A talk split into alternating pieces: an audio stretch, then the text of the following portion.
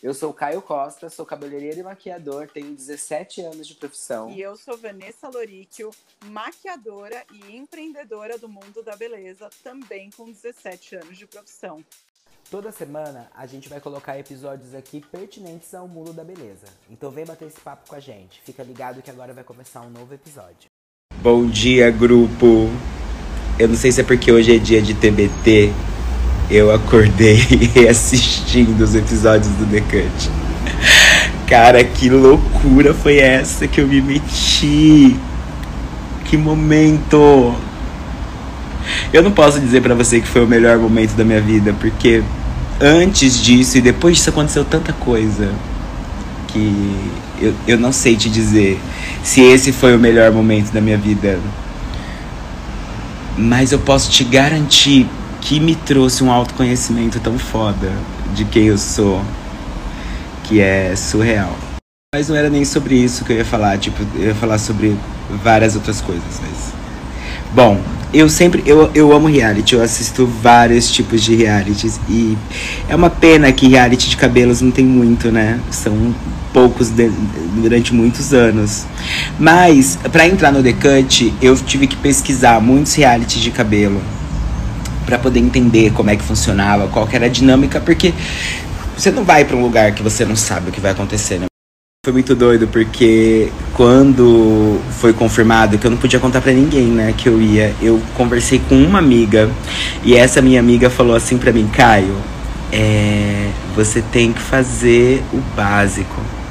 E qual é o básico?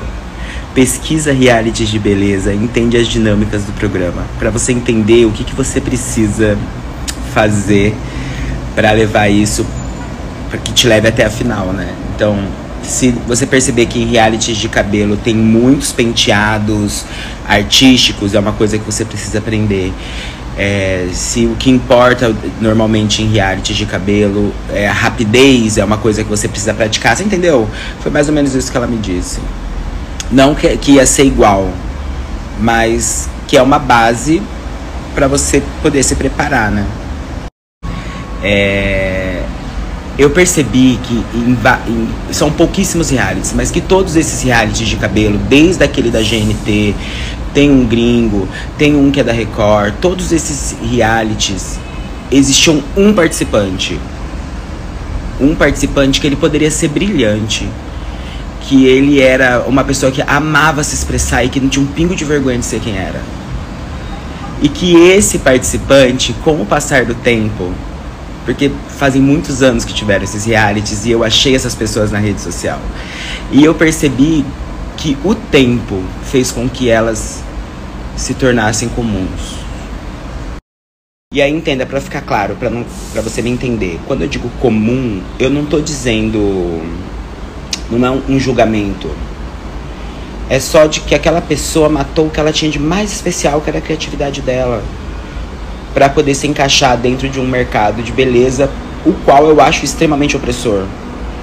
É opressor com a mulher, é opressor com o profissional de beleza também. E eu percebi que eles acabaram abre uma grande aspas aqui, se vendendo ao comercial. Gente, é uma grande aspas para poder se encaixar nesse mercado dessa forma.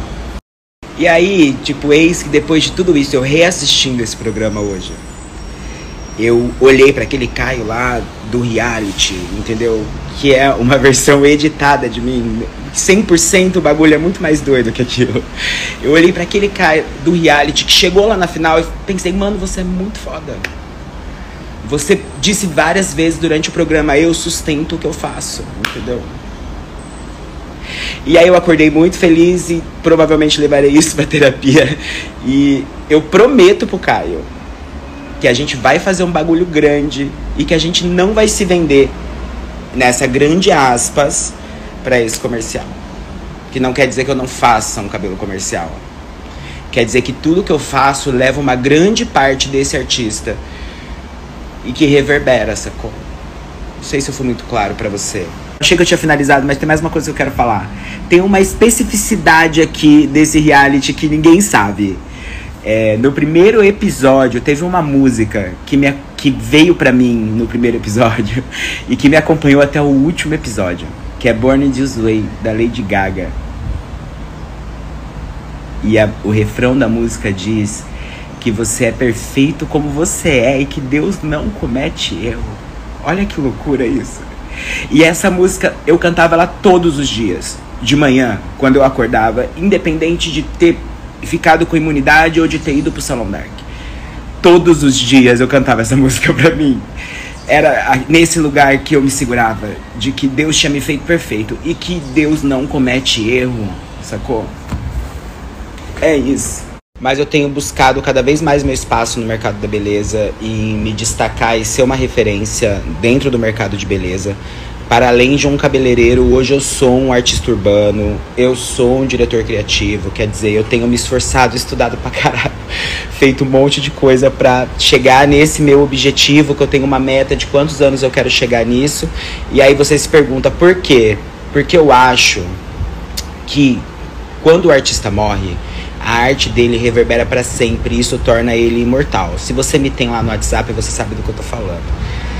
E a minha intenção com tudo isso é transbordar para os profissionais é, tudo isso e criar um grande movimento autêntico de beleza, de artistas é, verdadeiramente comprometidos em serem originais e fazer um trabalho autoral.